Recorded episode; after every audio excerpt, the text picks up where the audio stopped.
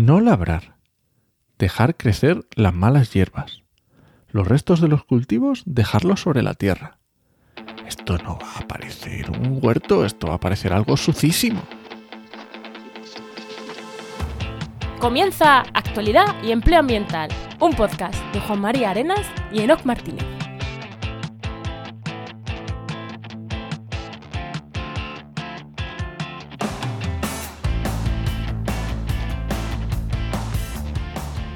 Buenas, soy Juan María Arenas Y aquí Enoc Martínez, y este podcast cuenta con el patrocinio de GeoInnova. profesionales expertos en territorio, medio ambiente y sistemas de información geográfica que puedes encontrar en www.geoinnova.org. Hoy, en el programa 172 del martes 21 de marzo de 2023, hablamos sobre agricultura regenerativa. Pero antes de entrar el tema, ¿no? Eh, te lo vuelvo a decir, temas concisos, claro, así me gusta. Eh, antes, de entrar, antes de entrar ya con el invitado, ¿qué tal? ¿Qué tal tu semana? Pues ahí mm, pro- pre- preparando un montón de cosas, un- formación que estamos preparando en, en temas de empleabilidad dentro del sector ambiental y cosas interesantes que nos va a costar, ¿eh? está costando ahí, necesita curro, necesita curro. Necesita. ¿Y tú qué tal? ¿Qué tal tu semana? Pues nada, yo entre otras de las muchas cosas que he hecho, algo que creo que no lo he hablado nunca, he estado haciendo migraciones de dominios y altas de nuevos dominios, porque es muy común el investigador, el científico, que no tiene por qué saber de dominios ni de internet, y llega a una página, se da de alta un dominio, hace la web, pero cuando quiere sacarla ya, porque la necesita en un WordPress ya bien montada, que llega una agencia como la nuestra, diseñamos una página, claro, sacar de ahí la información y sacar los dominios, hay veces que dices, pero, pero, pero que esto es una cosa que está estandarizada y es sencilla. O sea, de verdad, no me podéis estar dando tantísimo por saco. Pues sí, pues hay algunos dominios que es como. Y, y, joder, y lo más gracioso es cuando el investigador te dice, yo lo registré aquí, yo me hice mi web aquí diferente a la que tengo ahora mismo, no sé por qué, y, y tengo las claves de acceso. Y entras y dices, sí, y yo debería de saber hacer esto porque Pero es no estándar. manera, Pero justo esta no es estándar.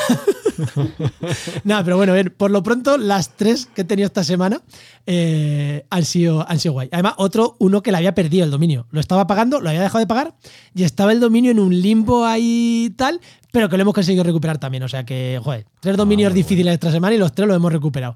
Así que contento. Muy bien, perfecto. pero bueno, vamos, vamos a dar ya paso ¿no? al invitado, ¿no, Enoch? Venga, tira la música, a ver.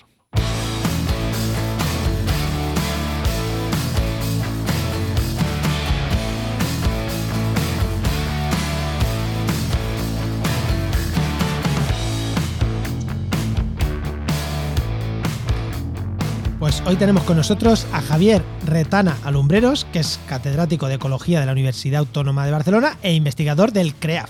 El CREAF es el Centro de Investigaciones Ecológicas y Aplicaciones Forestales, creo. Pero bueno, que en el mundo de la ecología todo el mundo lo conocemos como el CREAF. Muy buena, Javier, ¿qué tal? Hola, ¿qué tal? ¿Cómo estáis? Muy buenas, Javier. Mira, que me ha puesto en los dos apellidos, pero eh, como los científicos somos así, tú firmas como Retana, ¿no? Sí, como retana. O sí. Javier Retana, que todo, todo el mundo lo va a conocer como Javier Retana. Sí, sí.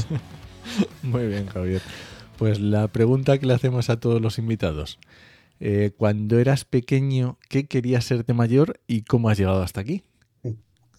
Es una buena pregunta. Yo cuando era pequeño realmente me encantaban los, insectos, los animales y, y durante mucho tiempo pensé que me gustaría dedicarme a eso. Durante después hubo un tiempo que mi padre me intentó convencer que, que fuera ingeniero industrial, porque a él le hace mucha ilusión, él, no, él nunca imponía nada, pero me intentó convencer y casi hasta final de COU, cuando en el último momento que me tenía que decidir, al final decidí que no, que quería hacer biología, que quería estudiar la ecología de los insectos. Y ahí empecé, empecé a dedicarme así, la tesis la hice sobre, sobre hormigas, pero después ya me dediqué a cosas más variadas, he seguido haciendo cosas de insectos, pero también hago cosas de bosques. Y ahora hemos cambiado más a hacer otras cosas relacionadas también con balances de carbono, de agua, bueno, ya hablaremos un poco de todo esto después, pero ha sido una trayectoria en la que he ido cambiando bastante de, de actividades y la verdad es que al final pues estoy contento con, la, con las diferentes cosas que he hecho. Enoch, ¿has visto? O sea, no se puede luchar contra la biología humana. Si se nace biólogo, se nace biólogo, ya está, ya está. Y Javier nació biólogo, es así. Suele pasarnos, Javier, que los, cuando nacen biólogos al final hacen biología. Y luego estaban los demás, que nos metemos a hacer ambientales, a hacer ingenierías, a hacer ese tipo de cosas que, bueno, son un poquito más... Pero los biólogos nacemos biólogos, es así. Y mira, y fíjate que tu padre, igual que el mío, te intentó cambiar de idea, pero es que no. Pero bien, ¿eh? No me intentó, no me obligó en absoluto, pero sí. La verdad es que a él le, le haría mucha ilusión, le había hecho mucha ilusión que yo fuera ingeniero industrial. Pero no, no. no Claro, sí. con mi hermano sí que lo consiguió, porque mi hermano no nació biólogo ni nació nada, pues hizo ingeniería, pero yo no, no soy biólogo, igual que tú. Y a día de hoy, eh, ¿cómo lo ves? Quiero decir, ahora ya estás asentado en la universidad, asentado como investigador. ¿Qué es lo que más disfrutas de investigación? ¿Disfrutas más de la universidad, de la, de la docencia?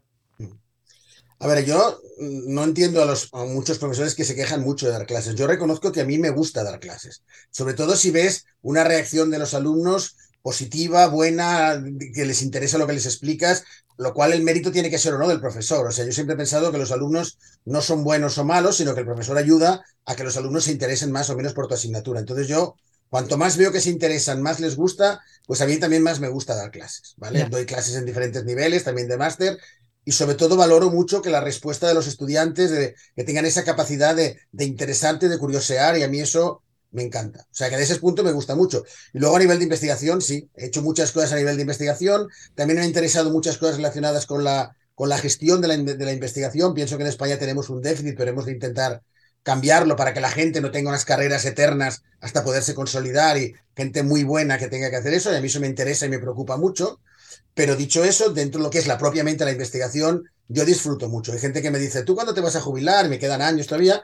Pero yo siempre digo que no, que yo me quiero quedar, hasta los 70 años porque no quiero perder ni un minuto de mi vida haciendo las cosas que estoy haciendo ahora. O sea que. Te, iba a dar una, te iba a dar un aplauso por lo de el profesor. Es que hay mucho revuelo con los malos estudiantes, que ahora no, no, no. Además tú lo disfrutas porque eres buen profesor y al final la gente, mm, ya está, es que es así. Y, el buen profesor mantiene la, la, la atención de los alumnos y los engancha y ahí te iba a dar un aplauso. Te voy a dar dos, otro por defender la- el exceso de burocracia en la investigación. Estoy o sea, eh, totalmente de acuerdo contigo, Javier. Muy bien, pues nada, vamos al tema. Venga, vamos al tema.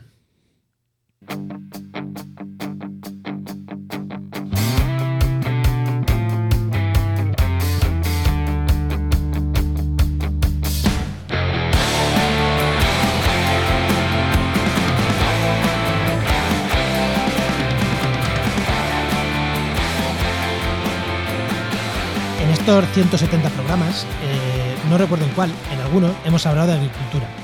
Hemos hablado de agricultura eh, y la palabra agricultura regenerativa, estoy seguro que ha salido en alguno de ellos, pero no habíamos hablado en profundidad sobre ella, porque ah, si habla de agricultura ecológica, la gente sabe lo que es. Incluso a lo mejor hace unos años agricultura de conservación del suelo, hay gente que puede saber lo que es.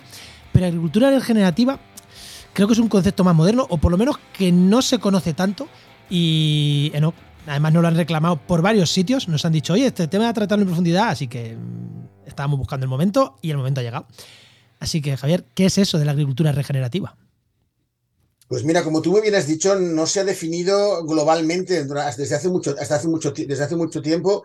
Hubo algunos intentos en Australia, en, en Estados Unidos, pero realmente se ha puesto de moda en los últimos cinco o seis años, diría yo. Nosotros ya empezamos hace un tiempo antes a, a trabajar en una, en una finca que estaba abandonada y comenzamos a hacer, aplicar los diferentes principios de la agricultura regenerativa y empezamos a entender nosotros también mismos lo que era esto, ¿no? De hecho, la agricultura regenerativa incluye algunas de las cosas que tú has ido diciendo. Es decir, la agricultura básicamente regenerativa tiene que ver tanto con, el, con la conservación del suelo como Vale. la no aplicación de ningún tipo de fertilizante, de ningún tipo de agroquímico, etcétera. Y por último, la integración de los animales en toda la dinámica siempre que sea posible. Es decir, que los animales no son cosas raras que tenemos en un sitio apartado y que los excrementos de los animales los, los utilizas para, para fertilizar el huerto, cuando se tiene esa idea, sino que ya forman parte del sistema. Y cuando forman parte del sistema, globalmente, animales, los huertos, los pastos, etcétera, consigues que todos los balances que son negativos de la agricultura y la gran crítica que hay actualmente de la agricultura cambie, y cambie radicalmente. Os lo intentaré explicar poco a poco, pero iréis viendo, os iré convenciendo de que, de que es un cambio de paradigma si somos capaces de hacerlo. O sea, yo, creo que, yo creo que a mí ya, ya estoy convencido, ¿eh? y creo que no también. Eh, no, Javier, te iba a decir, eh, la agricultura regenerativa, yo he hablado de agricultura de conservación del suelo. Ah, yo, cuando hace 15 años que me hablaban de esto, cuando yo hacía el máster, yo le veía un, un grave problema, que es como sí, conservación del suelo, pero lo hinchas agroquímicos para no perder el suelo. Y, yo ahí veía que algo fallaba. En plan, no puede ser que esté diciendo conservar el suelo y hincharlo a mm, plaguicidas, pesticidas, herbicidas. Eh, claro, yo veía un problema. Creo que es lo que, lo que está diciendo que viene a solucionar ese problema, ¿no? Sí, conservamos el suelo, pero, pero bien. Sí, de hecho, esa es la, esa es la base. Mira, un, compañero mío que también trabaja en el CREAF conmigo, Mar Gracia, que es un gran experto en tema de agricultura regenerativa, pues él siempre habla y pone el ejemplo de que el suelo es como un, como un, gran, como un gran almacén. Un gran almacén que actualmente el gran porcentaje de los suelos en España y en el mundo, excepto los, los suelos agrícolas, está vacío. Entonces, para que esto funcione, tú le vas añadiendo una serie de cosas al almacén, lo vas, los vas manipulando y van saliendo unos productos tú añades unos fertilizantes, herbicidas, todo esto para controlar todo y acabas sacando pues frutas, verduras o, lo que sea. ¿no? Por tanto, este proceso se hace siempre en un lugar vacío. el gran cambio, el gran cambio de paradigma con la agricultura regenerativa es decir, no, pero ¿por qué este almacén tiene que estar vacío? ¿Por qué no puede estar ya lleno de todas unas cosas que se vayan manteniendo como tales y que tú los productos los vayas generando a partir de este almacén lleno? Ese es el cambio. Si tú tienes un almacén lleno, un suelo lleno de vida, de vida sobre todo, lleno de carbono, lleno de vida, no hace falta añadirle nada. El propio sistema tiene una serie de mecanismos para poder irse regenerando y para que incluso algunos de los problemas que puede haber con, con problemas de malas hierbas, con el problema de tal, de una serie de cosas, acaben solucionándose de manera muy sencilla. Eso os lo explico si queréis con calma en general. Pero la idea general es esta que os decía, ¿no? Que la gran cantidad de los suelos están vacíos, y que les echamos cosas para que puedan salir unos productos. Y el cambio de paradigma es decir, no, pues llenemos los suelos de vida y no hará falta estar añadiendo continuamente cosas para que nos permitan producir. Vale, y entonces, ¿cuáles son esas prácticas que tenemos que hacer y que son diferentes a, vamos a decir, agricultura tradicional? Pues hay unas cuantas, pero las más, la más importante es, en el caso del, del suelo, es que no se labra todos pensamos que un suelo que está bien es un suelo limpio. Yo vengo hace muchos años de, la, de los temas forestales y supongo que habéis discutido con muchos forestales la idea esta del bosque, se ha de limpiar el bosque, ¿no? Como si el bosque estuviera sucio. Si está sucio, si hay papeles y hay botellas. Pero si lo que hay es sotobosque, no está sucio. Puede ser un problema para los incendios, puede no sé qué, pero sucio no está. Con lo cual no se ha de limpiar. Javier, escribió un artículo muy sencillito en un blog hace cinco años, seis, que es el bosque, el monte no está sucio. La de críticas que recibí por aquello y que todavía de vez en cuando hay alguien que lo comparte y me critica, es como, pero, pero, pero. O sea que sí, que sabemos lo que sabemos de lo que hablamos y que hay mucha gente, incluso mucho ingeniero, que sigue pensando que el bosque está sucio. ¿eh? Sí, sí, el concepto de sucio, la sociedad ha llegado demasiado. Hay conceptos que llegan a la sociedad, hay otros que no llegan, hagamos lo que hagamos. Y hay otros que llegan a la sociedad de manera muy sencilla y que son erróneos. En este caso, el bosque no está ni sucio ni limpio, sino simplemente lo que tiene es una serie de, de elementos que para ciertas cosas a lo mejor hay que controlar. Si queremos reducir incendios, habrá que reducir el combustible, pero nada más. Hay que eliminar nada más.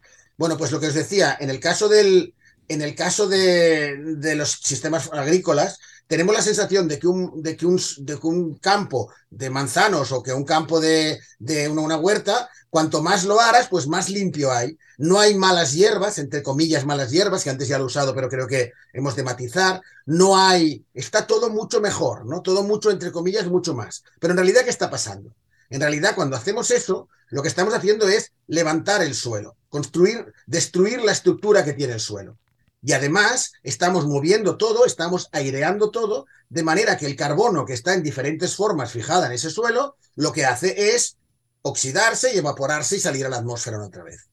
De manera que los suelos no acumulan carbono, no acumular carbono, pensad que es una cosa grave, porque el CO2 va aumentando de manera exponencial en la atmósfera y es el principal responsable del cambio climático. Por lo tanto, si nosotros no hacemos algo para que uno de los grandes reservorios que hay en el mundo, que son los suelos, acumulen carbono, estamos perdiendo una gran oportunidad. El caso es que cortamos esa, e, esa estructura del suelo, matamos la, vida que puede haber y la, actividad que hay, y sobre todo encima enviamos el carbono de nuevo a la atmósfera. Es, un proceso redondo, teóricamente. Todo, todo funciona al contrario de como deberíamos hacer. Todo al contrario de como deberíamos hacer. Eso sí, que a lo mejor a la gente le parecerá más bonito, porque no está sucio, ¿vale? La idea que os decía antes, ¿no? Cuando en realidad, para mí la vida no es suciedad, nada absoluto, ¿no? La primera cosa es esa. La primera cosa es decir, bueno, pues el suelo no se labra. Y dices, bueno, es que entonces habrá muchos problemas. Bueno, ¿qué problema va a haber? El problema que hay simplemente es que en principio tiene pocos nutrientes, porque si empezamos este proceso desde cero, al principio tiene pocos nutrientes, claro, porque lo hemos vaciado, ¿no? ¿Cómo se llena esto, este, este, este reservorio de, de toda una serie de vida? Pues se ha de tardar un poco de tiempo, pero con todas las cosas que a priori nos molestan de un huerto. Las malas hierbas, entre comillas. ¿Qué son las malas hierbas? Son unos organismos que viven en el suelo, que a lo mejor van a traer polinizadores, que tendrán unas raíces que permiten airear el suelo, que tendrán toda una vida allá, que mientras no compitan con nuestros cultivos, no hacen nada malo. Es más, voy a, aportar, voy a aportar yo otra cosa, otro punto. Las malas hierbas en muchos casos son hierbas que nacen donde no es capaz de nacer nadie, con lo cual son las primeras en llegar, que encima de puta madre. Eso ya sin contar que algunas de estas malas hierbas fijan nitrógeno, con lo cual ya te están haciendo el propio servicio de fertilización. Pero bueno, sin necesidad de eso, estas malas hierbas, entre comillas, ha llegado un momento que puede llegar, a media final de la primavera, etcétera, que pueden llegar a competir con los cultivos. Muy bien, no hay ningún problema. En ese momento no las arrancamos, porque si las arrancamos volvemos a alterar la estructura del suelo. Simplemente con una desbrozadora podemos cortarlas y las dejamos allí mismo. Las malas hierbas las dejamos en el suelo, los restos de las malas hierbas, los restos de las raíces se quedan en el suelo y los restos de las cosechas también, cuando se ha acabado la temporada, se pueden cortar, se dejan en el suelo y todo eso se deja en el suelo. Y eso, el primer año será un primer acúmulo de nutrientes. El segundo tardará un poquito más, un poco menos. Y poco a poco, cuando hacemos eso, las malas hierbas, lo que estamos haciendo realmente son fertilizantes para el suelo. No hace falta añadir nada. El primero, segundo, tercer año, pronto tendremos un acúmulo de materia orgánica, de materia orgánica en diferentes fases de descomposición que se van estructurando a lo largo del suelo, tendremos organismos vivos, tendremos una cosa espectacular. Si vosotros vais, tenéis la oportunidad de ver un suelo regenerativo de un huerto y cogéis con la mano, en el 90% de los casos, no hace falta que sea, que es, excepto si es pleno verano que hace mucho, muchísimo calor, solo con que cojáis las, con, con, las manos empezarán a aparecer organismos vivos, eh, lombrices, toda una serie de vida en aquel suelo. Aquel suelo está vivo. Y por tanto aquel suelo no necesita nada más para que ir produciendo año tras año. Ese suelo es la primera característica. La segunda es que las plantas adventicias, ya no le llamo malas hierbas, no las eliminas de manera de raíz, sino simplemente cuando compiten las puedes cortar por la parte aérea y todos los restos vegetales se van acumulando allí. Eso es una fertilización. Puede ser en seco o en verde, pero es una fertilización del suelo. Y eso se hace año tras año y al final no tienes ningún problema. ¿Y temas de em, sanidad vegetal? ¿De posibilidad de que haya, mm, no sé, algún tipo de pues plaga o algún tipo de... Claro, ¿qué pasa? Que dentro también de, las prácticas, de las prácticas regenerativas, una idea muy positiva es la biodiversidad, la diversidad de cultivos, la cambio de cambio de cultivos, alternancia en diferentes lugares del, del, huerto o en diferentes momentos del año. Es decir, si tú vas alternando los cultivos, los riesgos de grandes plagas disminuyen radicalmente. ¿Cuándo se producen las grandes plagas? Cuando hay una gran extensión de, de un determinado cultivo y entonces llega específicamente el, el organismo que puede atacar este cultivo. Cuando eso ya no funciona así, cuando ya tenemos, aparte de nuestros cultivos, tenemos las plantas adventicias. Cuando tenemos estos cultivos que vamos cambiando de posición en dentro del huerto y también vamos cambiando a lo largo del tiempo. Los riesgos de tener una enfermedad grave son absolutamente mínimos. Nosotros, en la huerta que tenemos, en la huerta que hemos, estado experimentando en la finca en Planesas, en, en, cerca, de, cerca de Olot, en Girona, entonces allí no tenemos prácticamente nunca bueno, nunca que ver que hay productos que, está, que, haya un año determinado. ¿Qué puede pasar? Que algún año pues puede haber una, los tomates pueden estar mínimamente picados, ese tipo de cosas. Pero eso ya es la segunda parte, ya, ya entraremos después, que es hasta qué punto merece la pena que produzcamos todos los productos más bonitos del mundo y que además luego no saben a nada. Eso es la siguiente discusión y yo no soy el gran experto, pero, pero digamos que eso es lo máximo que puede pasar.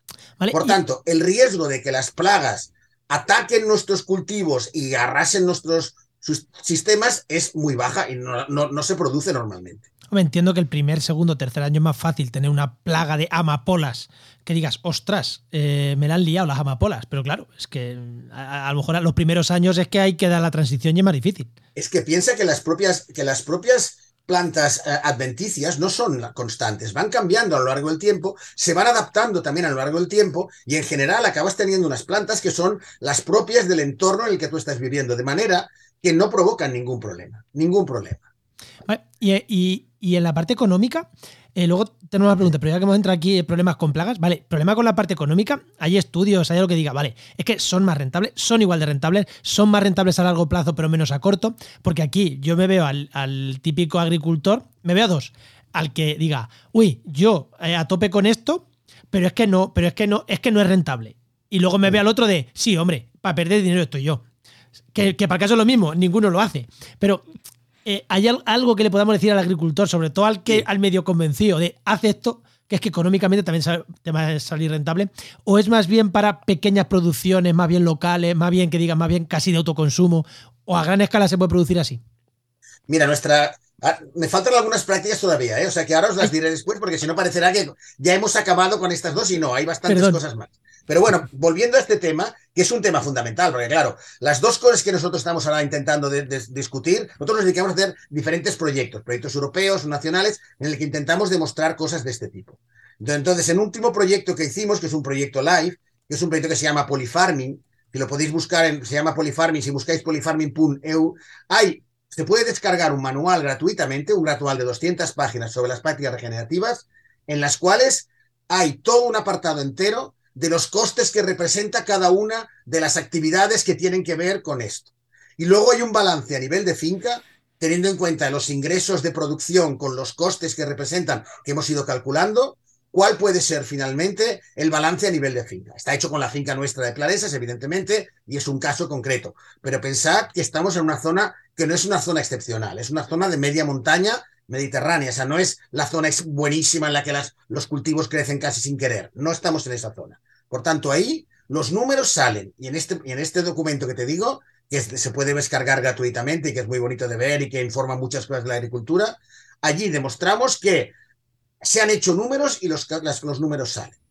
La otra cosa es la gran teoría esta que hay dentro del modelo convencional, de que, claro, aparte de que los números no salen, que después si queréis os digo alguna, algún dato más, Aparte, es que no se puede producir para todo el mundo. Porque claro, como no es sostenible, porque no hay suficiente cantidad y tal, no es cierto. Tenemos datos nuestros y datos de otros cultivos de otras zonas en, pues en Extremadura, en el País Vasco, etcétera, que son gente que hemos estado colaborando y que trabajan prácticas regenerativas, en las cuales sus producciones son iguales o superiores a las de los a las de los fincas vecinas. Por lo tanto, no se aguanta eso. Ahora queremos discutir con datos y buscar más datos para integrarlo y formarlo, porque hay poca información, pero de verdad que eso son cosas que no son ciertas. Lo único que es cierto a nivel económico, y eso sí, pero no es culpa de la agricultura regenerativa, es que cuando tú empiezas con un a partir de una finca convencional para convertirla en regenerativa, os vuelvo a decir lo mismo. El suelo no está preparado, tiene un almacén vacío y lo tienes que ir llenando y en un año no lo llenas. Con lo cual, en un año, en dos años, hay un periodo de transición de tres, cuatro años en el cual todavía no es rentable. No es rentable porque estás llenando un sistema que si no estaría vacío.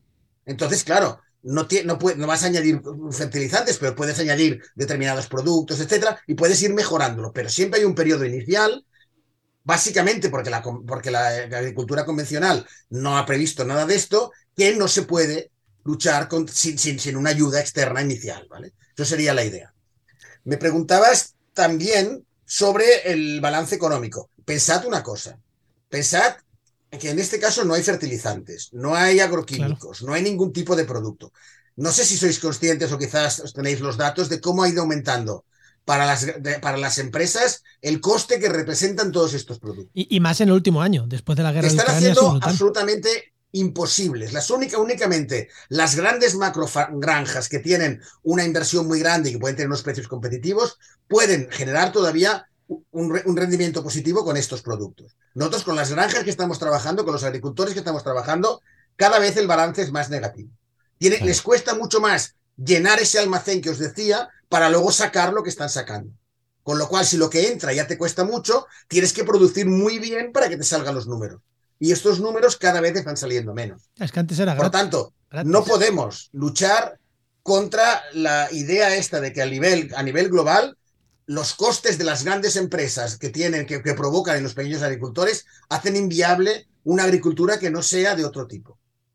La agricultura convencional en los agricultores pequeños y relativamente pequeños es inviable, absolutamente inviable. Y lo están comprobando uno tras otro y un día detrás de otro. Y lo- luego la culpa es de la agenda verde, ¿eh? que eso también escucha mucho agricultor, que la culpa es del gobierno porque son ecologistas. Que Es que vivir en el campo tiene sus. escucha muchos comentarios que dices, hay alma de cántaro.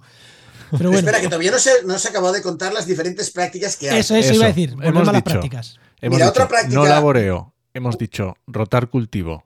Más prácticas. Eh, la- el- bueno, lo- el primero tam- también el primero es el, el- también el tema de las malas hierbas, es decir, cómo tratar malas las malas hierbas, hierbas. eso es. ¿vale? Es un mantra.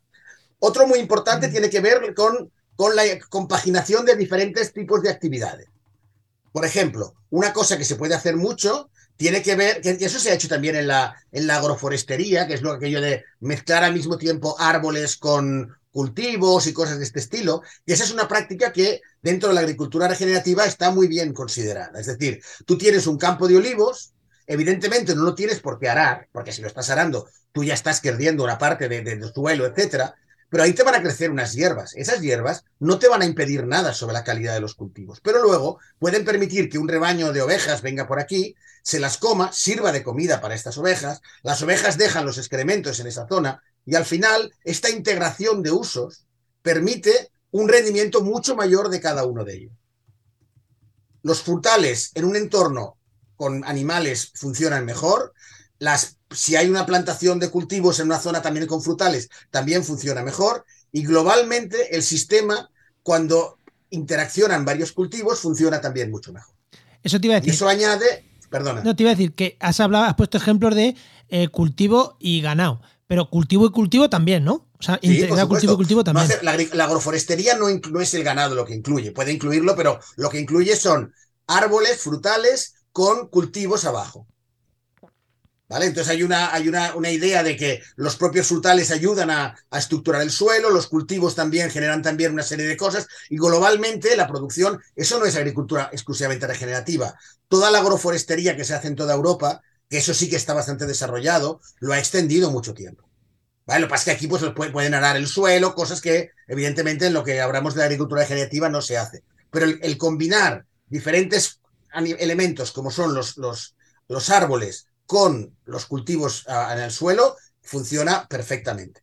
Y la agricultura regenerativa evidentemente lo impulsa. Más prácticas. Nos queda, el, el- para mí, el gran, el gran qué, porque el segundo gran tema que se ha criticado siempre, uno, que la agricultura no es rentable, pero la segunda cosa que se ha dicho es que la ganadería es un desastre. ¿Vale? Que cada vez que producimos carne estamos aumentando el nivel de, de- contaminantes del suelo, que estamos teniendo un coste desproporcionado de tal. Y no es un problema de eso. Yo puedo respetar a la gente que le gusta la carne, que le gusta menos carne. Podemos comer menos carne, etcétera. Pero bien gestionada, la ganadería forma parte de nuestro sistema. No tiene por qué ser el, el- el enemigo y el malo. Claro, si estamos imaginando una macrogranja, pues yo sí me pongo nervioso también. La estética de una macrogranja, la, del ir allá, no es lo que yo estoy diciendo. Pero hay modelos en los cuales los animales pueden estar dentro del sistema y son productivos. Nosotros tenemos, tenemos eh, tanto en, en tenemos pollos y tenemos vacas, ¿vale? Lo que pasa es que están dentro del sistema. ¿Cómo funciona el sistema en el caso de los animales? Normalmente lo que se hace es que son animales de pasto. Es decir, una gran parte de lo que comen lo comen del pasto. Sobre todo los, los herbívoros propiamente, conejos, la- las vacas, etcétera, desde luego todo. Y luego los que no son herbívoros, pues tienen una parte del pasto, como pueden ser los pollos, y otra parte que les tienes que dar aparte. Pero bueno, globalmente una parte del pasto muy importante. ¿Qué haces? Evitas el hacinamiento en estas grandes estructuras y consigues una producción sostenible. ¿Cómo se consigue? Bueno, pues nosotros lo que hacemos, hay diferentes técnicas, pero la técnica que nosotros usamos es lo que se llama pastoreo boisin, que es un señor en Francia. ¿En qué consiste? Consiste en que en lugar de dejar a los animales en, todo un- en, pequeñas granjas o tirados por un territorio en el cual van a acabar comiendo un sitio y otro y acaban degradando. Es decir, las prácticas extensivas o son superficies inmensas o acaban degradando también el territorio. ¿Vale? Lo que nosotros estamos planteando es lo que se llama, lo que se llama una estructura por parcelas. Es decir, tú montas una serie de parcelas, pues 60 parcelas, 60 parcelas de, de, media hectárea o de la cantidad que tú puedas en función de la superficie que tengas tú con tus vecinos, etc. Y los animales los dejas en una de esas parcelas.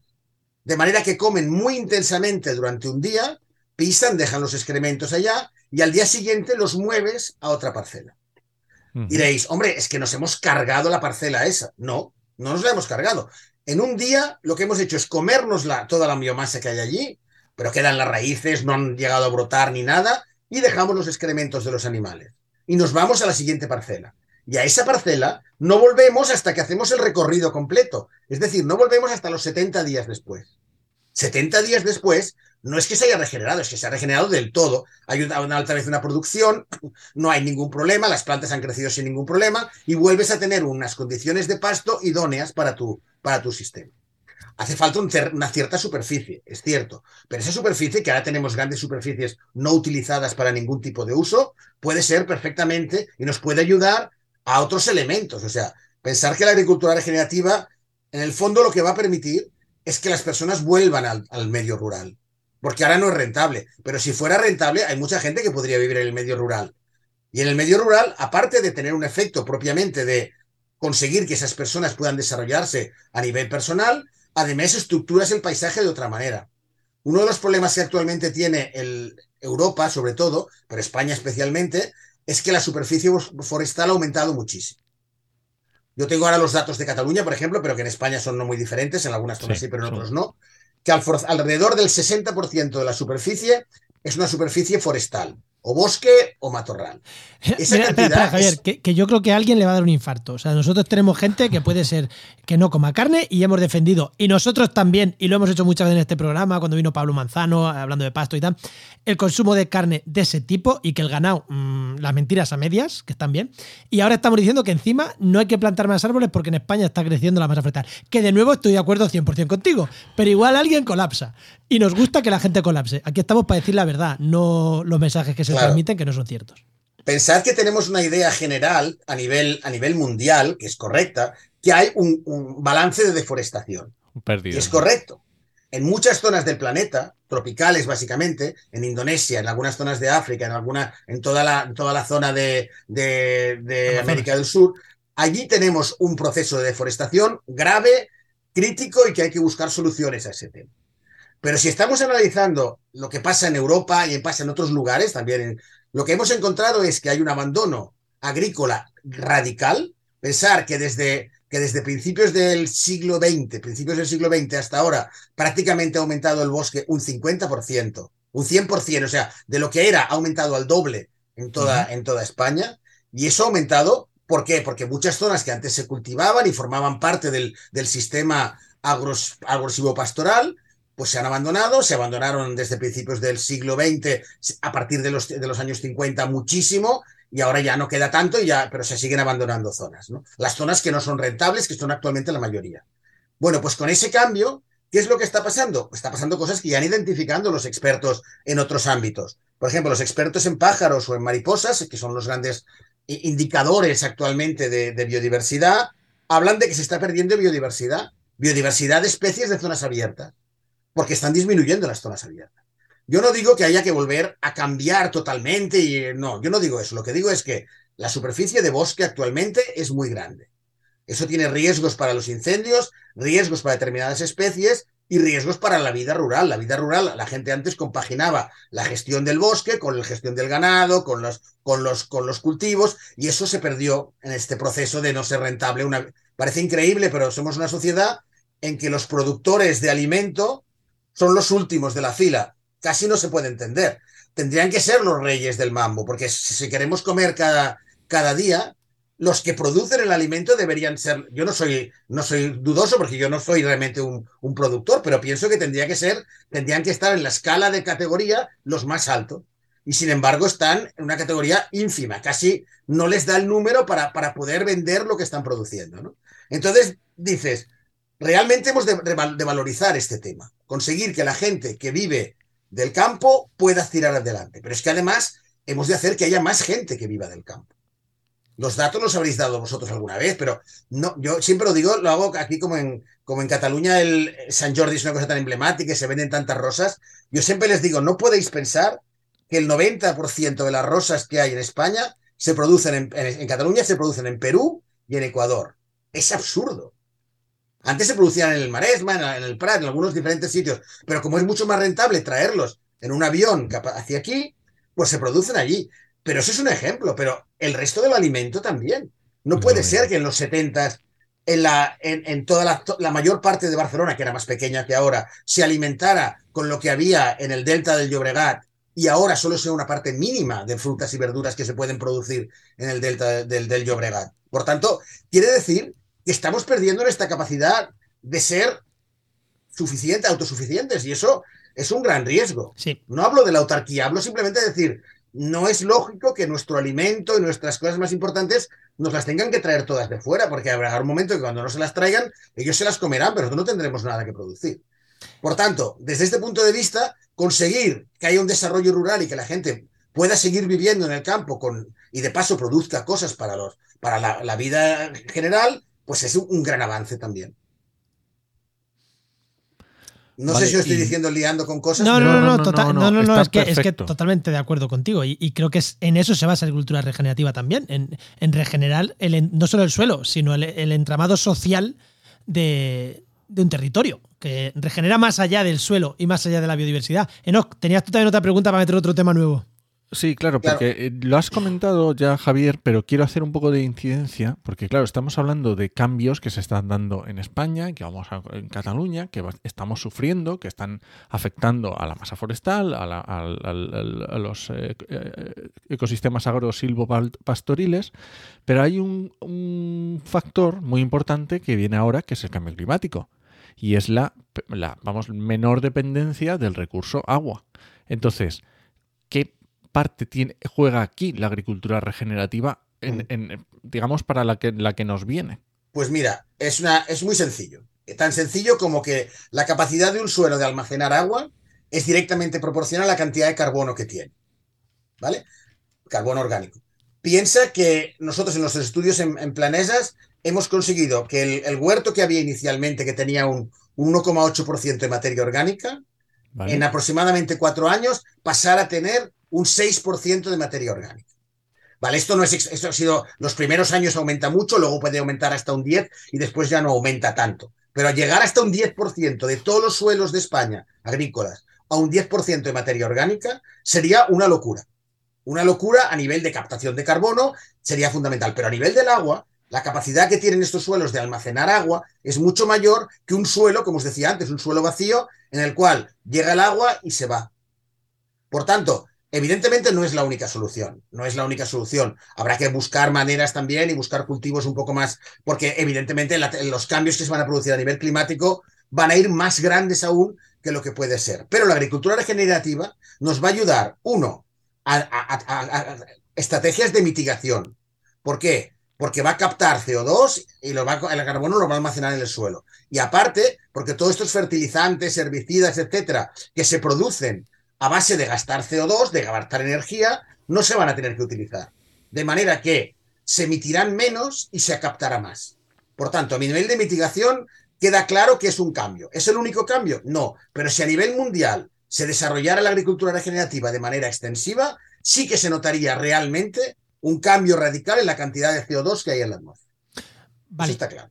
Pero es que aparte, como te decía, en, los, lugares como, como, toda la cuenca mediterránea, que hay un problema del agua y que va a haber un problema más acuciante de agua, cuando tú busques un sistema que tenga más capacidad de almacenar agua, no te va a solucionar los temas, evidentemente. O sea, sigue siendo que si sigue un verano terrible y terrible, pues los cultivos también se verán afectados. Es verdad que la huerta gasta más que unos cultivos de secano, etcétera, pero en cualquier caso, siempre gastará menos porque la capacidad que tendrá el suelo de almacenarla será mucho mayor. Totalmente. Vale, y otra pregunta, ¿vale? Eh, porque creo que este tema ya más o menos. Eh, por como ya vamos a ir cerrando, eh, ¿Qué nivel de penetración tiene ahora mismo la agricultura regenerativa? ¿Es algo todavía a nivel de científicos estudiando? ¿Hay ya gente implementadora? ¿Hay ayudas para, igual que en agricultura ecológica sí que hay, en agricultura regenerativa hay ayudas? bueno, ¿cómo está el sector, por lo menos aquí en Europa? Mira, eh, de hecho, yo quería insistir, por ejemplo, ahora quería hablar un momento de agricultura regenerativa y ya te explico el tema de cómo está. La agricultura regenerativa tiene, la, agricultura regenerativa actualmente aún no se conoce casi. ¿Vale? Durante, durante mucho tiempo no se conocía nada, algunos grupos muy concretos, etcétera. Ahora está empezando a estar de moda, pero nosotros hemos hablado con gente del Ministerio, con gente de la Unión Europea, y lo máximo que despertamos es sorpresa y un cierto interés pero no acaba de ser aquello de decir, vale, pues ya está, apuesto por esto. Porque la gente es como si no se lo acabara de creer, lo que tú acabas de decir al principio, ¿no? No habrá alimento para todos, quién dice que económicamente será sostenible, este tipo de cosas. Que nosotros podemos demostrar, no nosotros, sino todas las, las experiencias de agricultura regenerativa pueden llegar a demostrar que eso está así. Y claro, se ha dado mucho peso a la agricultura ecológica y yo no voy a ir en contra de la agricultura ecológica porque es un paso con respecto a la convencional, evidentemente. Pero esto es un paso en la agricultura ecológica no hay una regeneración del suelo. Lo que hay, evitas una serie de, de, terribles cosas que vas añadiendo a los cultivos, a los animales y luego a los humanos, evidentemente, ¿no? Todos los pesticidas, todas estas cosas que dicen, si es un insecticida no me afecta porque yo no soy un insecto. Hombre, ¿Por qué la gente que se pone insecticidas pone unas mascarillas y unas protecciones? Pues porque bueno no es ni un insecticida, ni un fungicida, ni un herbicida, ni nada. Con lo cual, la agricultura ecológica es un primer paso, pero no te restaura los suelos, no te recupera los suelos. Y si no haces eso, seguirás teniendo que añadir fertilizantes, dependerás de las grandes empresas y seguirás gastando CO2 como tal. Vale. ¿Cómo hay que hacer para conseguir llegar a todo esto? ¿Cómo hay que conseguir llegar a todo esto? La única manera de llegar a todo esto es que los gobiernos lo entiendan y que los gobiernos apuesten por eso. ¿Están apostando por esto? Todavía no. ¿Hay ya una normativa regenerativa como tal? Todavía tampoco. O sea, lo que estoy diciendo es la verdad. Porque me diréis, hombre, es que no ha habido interés. No, no es que no haya interés, es que realmente es muy reciente. Y para que los gobiernos en general, ya no estoy criticando, tengan una, respuesta, pues tienen que tener una inercia más larga. No tenemos ese tiempo, es verdad, pero la inercia tiene que ser más larga. Y además, claro, las ayudas que tiene que haber son fundamentales. Os he explicado, la agricultura regenerativa funciona muy bien. Funciona muy bien. Ahora bien, hay un periodo desde la agricultura convencional a la regenerativa que alguien lo tiene que pagar y no lo puede pagar el productor porque entonces se arruina. Tiene que haber unas ayudas, igual que hay agrudas de otro tipo, para que estos primeros años, dos, tres años, no sea un negocio catastrófico. Y eso se ha de entender y todavía ese proceso no se ha desarrollado suficientemente. Mientras no se produzca, yo no soy quien para decir a nadie que haga agricultura regenerativa, porque nosotros lo hemos podido hacer con un proyecto Slide, con proyectos tal, y eso no ha sido un coste. Pero claro, cuando tienes que hacerlo de cero y pagar tu dinero al principio, eso no puede ser un impedimento, pero actualmente lo es. Hay que haber ayudas para que eso se solucione. Y aspectos como la PAC o barbecho y este tipo de prácticas, ¿esto ayuda? ¿Nos está estropeando más que nos está ayudando? Bueno, que haya barbecho en determinada época no es, claro, no es un problema, pensar lo que estábamos diciendo. Si, esa, si una zona, en, lugar de seguir añadiendo cosas y sacándolas, la dejas un cierto tiempo y no lo harás ni haces nada, pues eso en algún momento ayuda. Empieza a ayudar. Va muy lento, va lo que sea, pero empieza a ayudar. Claro, lo que, el problema es lo que hagas después. Si luego, después de dejar un tiempo sin hacer nada, vuelves otra vez a hacer lo mismo que hacías, pues casi es, una, es irrelevante. De hecho, no, sé cómo estará la ley, pero hasta hace, uno, hace unos años, eh, si querías cobrar la PAC, hasta los barbechos los tenías que labrar. Porque si no los labrabas, no te lo detectaba como que le habías dejado descansar la tierra y no te pagaban la PAC. O sea, que el barbecho lo tenías que labrar. O sea, era el, culmen del absurdo. Pero estaba así la ley. No sé si ha cambiado en los últimos años, pero hasta hace no mucho era así. Sí, sí, sí, sí. O sea, no, no sé si eso lo sabía, pero flipa.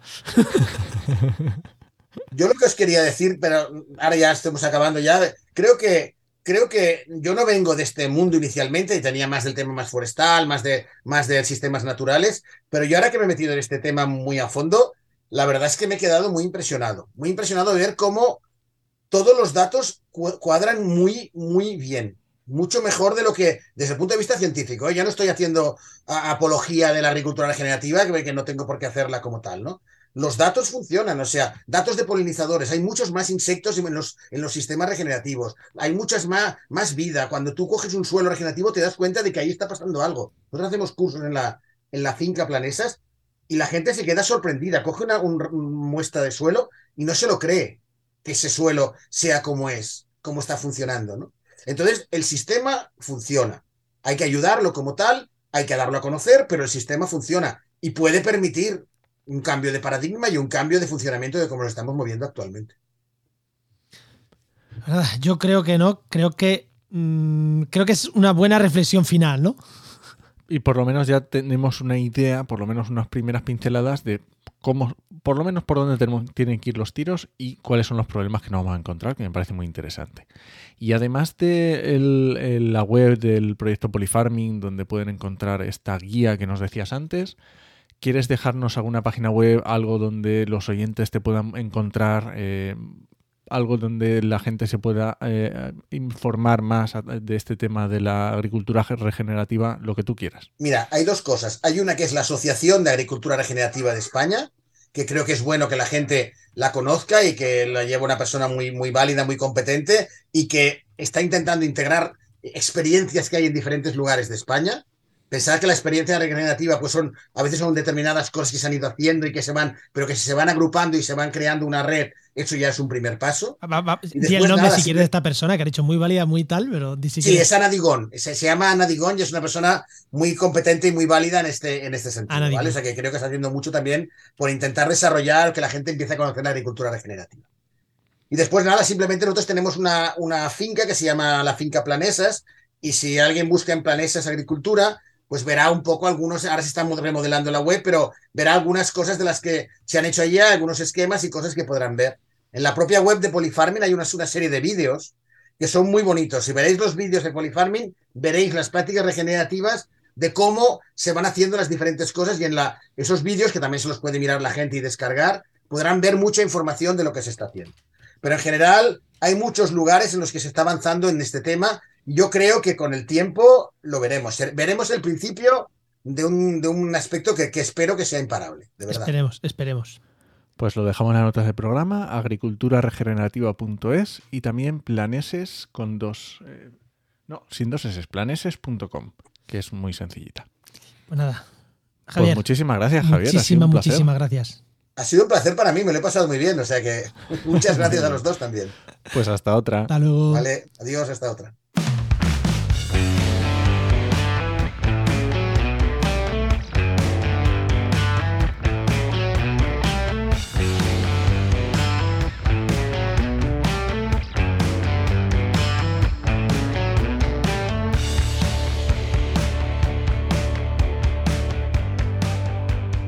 Bueno, no, que continuamos con el programa y ya tenemos por aquí, como siempre, en esta sección, con esta sintonía, a nuestro amigo Luis Quesada, director de Geinova. Muy buenas, Luis, ¿qué tal? Muy buenas. Hola, ¿qué tal? ¿Cómo estamos, no? ¿Qué tal, Juan? Pues muy, bien. muy bien. ¿Cómo estás hoy para contarnos hoy hard hard, eh? Porque hemos estado hablando la semana pasada, ya tocamos algunas pinceladitas, pero mm, me gustaría que nos ayudaras para ver cómo se, cómo se lee una licitación? ¿Cómo se, cómo, se ¿Cómo se acerca uno a ver una licitación? Porque parece una tontería, pero no es nada sencillo. No, no, no es sencillo. Casi, casi, casi que entraría, Luis, dime en una línea, para los oyentes, ¿qué es una licitación pública en una línea? Pues es un concurso, es un concurso público eh, por el cual se optan a diferentes tipos de servicios o de obras eh, por un precio y de forma abierta, en la que en una concurrencia abierta. Entonces, normalmente pues tienes que presentar una memoria, tienes que presentar un montón de papeleos. Eh, o sea, eh, por resumen, es que cuando alguien, cuando una institución, una empresa, una administración pública quiere hacer una obra, un servicio grande, lo que hace es saca una licitación y las diferentes empresas os presentáis, ¿no?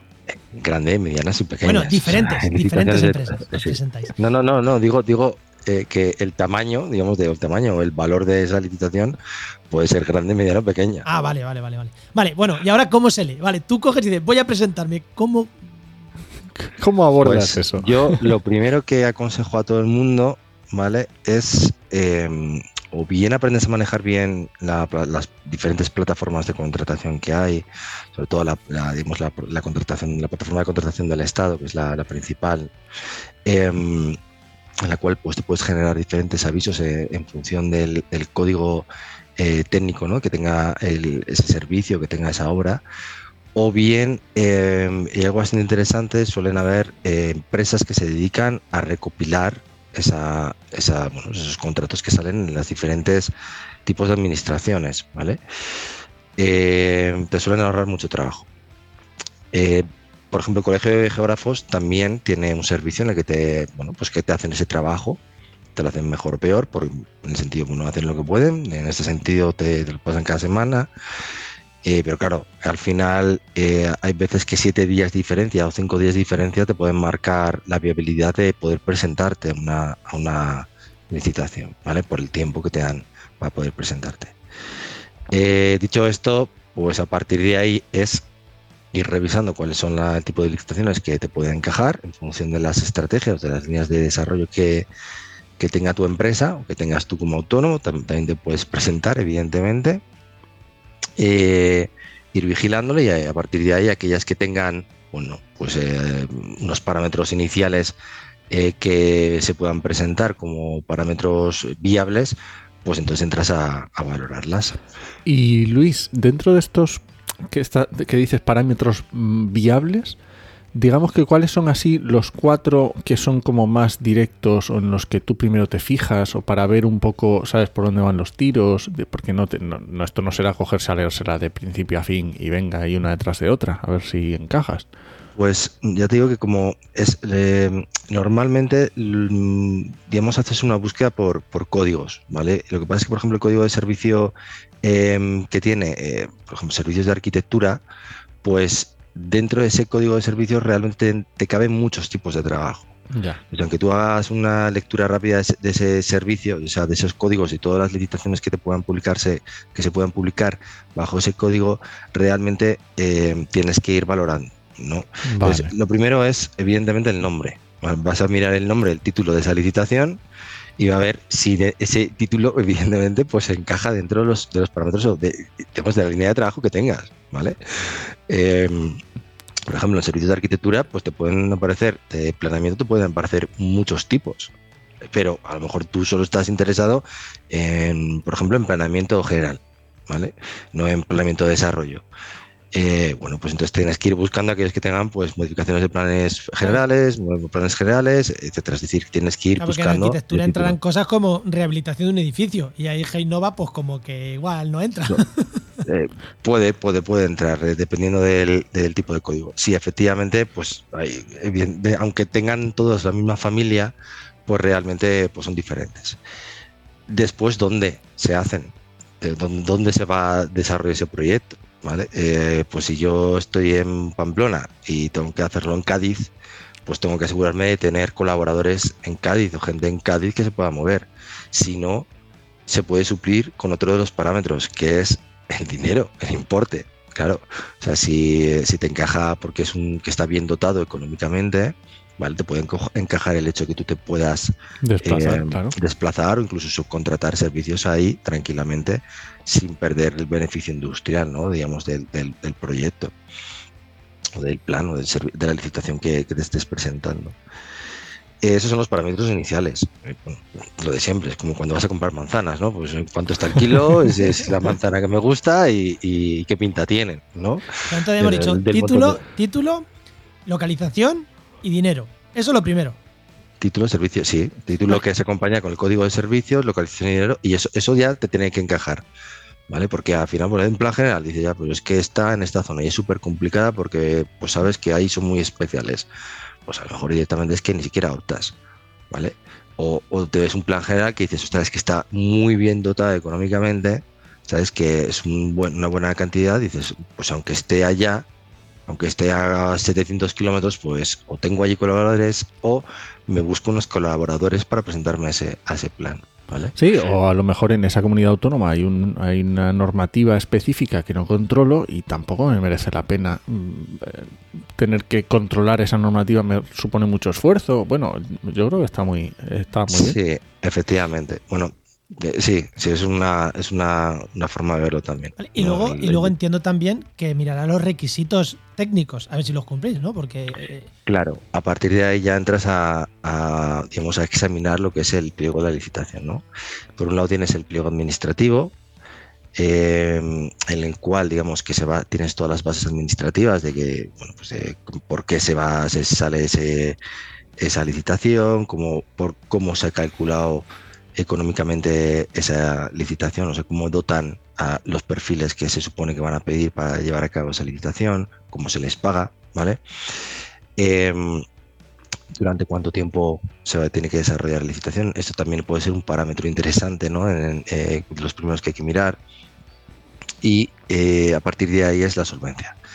Es muy importante, eh, pues, mirar si tú tienes una solvencia, sea una solvencia económica, ¿no? De decir, mm, hay ciertas solvencias que te piden que en los tres últimos años o en los cinco últimos años, pues tu volumen de facturación eh, sea por lo menos el 60, el 40, el 50, el 80%, dependiendo de la licitación, de, de, eh, el valor de la licitación, ¿no? Eso es hacer un cálculo de riesgo en el sentido. Entonces, claro, pues ahí ya te está cortando un poco las alas. Eh, um, otra de las cuestiones que se tienen que tener, por ejemplo, en cuenta es el tema de, de, de, qué perfiles piden la solvencia técnica, ¿vale? Te pueden pedir solvencia de empresa, a nivel de empresa, es decir, qué proyectos has desarrollado a nivel de empresa, pero también te pueden pedir solvencia de perfiles, ¿vale? Ah, del o sea, equipo, ¿no? Del equipo, efectivamente. Y ojo, hay licitaciones en las que piden que expresamente esos perfiles estén contratados, ¿vale? O que, o que pertenezcan eh, que estén ligados a la empresa desde hace más de tres años o dos años, ¿vale?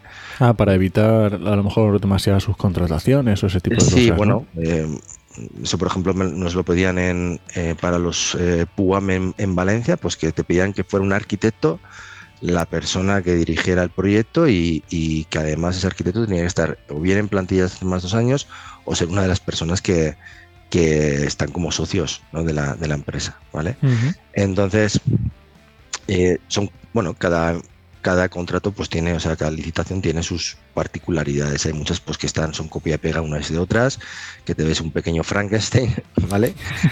eh, pero son, son cuestiones bastante importantes que tienes que resolver porque a fin de cuentas te plantean el, el, el cómo te vas a presentar. Primero, si es viable, y segundo dice, bueno, pues para mí viable no es, pero me interesa mucho, voy a ver si puedo con mis colaboradores presentarme esto. ¿vale? Y a partir de ahí, pues te, te, salen preguntas de cómo te vas a presentar en UTE, no en UTE, esto ya estuvimos hablando, ¿no? También, ¿de sí, acuerdo? Efectivamente. Eh, si, si interesa más de una forma o de otra, si resulta que tienes una empresa que es eh, una nueva empresa y justo por ser una nueva empresa de menos tres años, tres o cinco años, dependiendo el tipo de contrato, pues como lo, como lo consideren el tema de nueva empresa, ¿no? Pues evidentemente pues te salvas, digamos, de alguna forma de tener que justificar la cierta solvencia técnica, se, se ajustan a, a, pues decirte, pues bueno, solo tienes que tener eh, estos perfiles, ¿vale? Pero en realidad ni siquiera tienen que estar dentro de tu empresa, simplemente que los presentes y si están fuera, pues que tengas un, certificado. Y otra de las cuestiones, el tema de las fechas, claro. ¿Cuándo vas a presentar? ¿Cuándo se va a presentar? Eh, ¿Cuándo tienes que presentar la licitación? Porque hay licitaciones que te dan un mes y medio, ¿vale? Que son dos meses, y otras licitaciones que tienes que presentarlas en 10 días, porque van por carácter de urgencia. Y pues, días, si te dan 10 ¿vale? días, tú ya has tardado un par en enterarte, luego claro. que si te lo piensas, se te va. Claro, esas normalmente suelen darte un indicativo de que suelen estar ya bastante guiadas. Enfiladas. Sí, las que te dan 10 días, como que no pierdes el tiempo, ¿no? Sí, bueno, te lo puedes plantear, sí, porque dependiendo de sea, pues dices, oye, pues a mí me interesa y pasa por ella. Si tú tienes realmente capacidad y, y eres una Interés, persona que claro. te dedicas y tienes un conocimiento, ¿por qué no vas a ir a por ellas? Después verás eh, si a nivel el planteamiento es más objetivo o más subjetivo. Una de las cuestiones que te tienes que plantear es cuando vas a mirar el, el, el pliego es si eh, eh, cómo se puntúa ¿no? ese pliego, cómo, cómo, cómo se puntúa el hecho que te lo den. Si resulta que la, el valor de la memoria técnica es un 45, un 60 o un 75%, ¿vale? Pues están diciendo que, bueno, y la, la forma de puntuar esa memoria técnica es muy ambigua, pues ojo con eso, ¿eh? Sí. Ojo con eso, porque yo he tenido eh, eh, propuestas, una igual a otra, de, de planes que eran igualitos y en unas he tenido cero y en otras he tenido la máxima puntuación. De lo mismo, cambiado el nombre y, y adaptado todo a cada uno de, las, de los territorios, pero la, la metodología era exactamente la misma y metodologías en una he tenido el cero y en otras he tenido máxima puntuación. Bueno, son cuestiones que, que después puedes, de hecho, puedes eh, Reclamar, alegar, ¿no? sí. Puedes, puedes reclamar, puedes a- presentar un recurso especial, pero Luis, bueno, De, de este tema, si te, si te parece, lo dejamos para otro día. ¿Cómo alegar una licitación? Porque Eso no va a pasado de tiempo y lo dejamos para otro día porque quiero preguntarte aquí cosas y Vale. lo dejamos para el siguiente. ¿Te parece? vale, claro, venga, apúntala.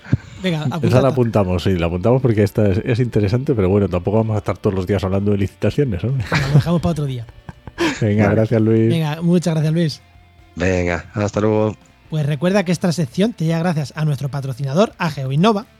Profesionales expertos en territorio, medio ambiente y sistemas de información geográfica. que puedes encontrar en www.geoinnova.org.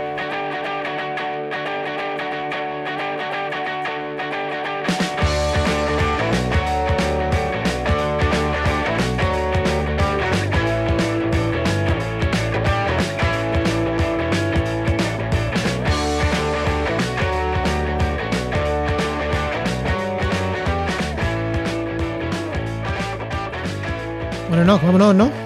Muy bien, pues nos vamos. Que Antes no sé, quería que no- recomendar. ¿Qué iba a decir? Que digo que, que- que si alguien no ha muerto con lo de licitación y cómo hace una licitación y demás, ya ha llegado hasta aquí.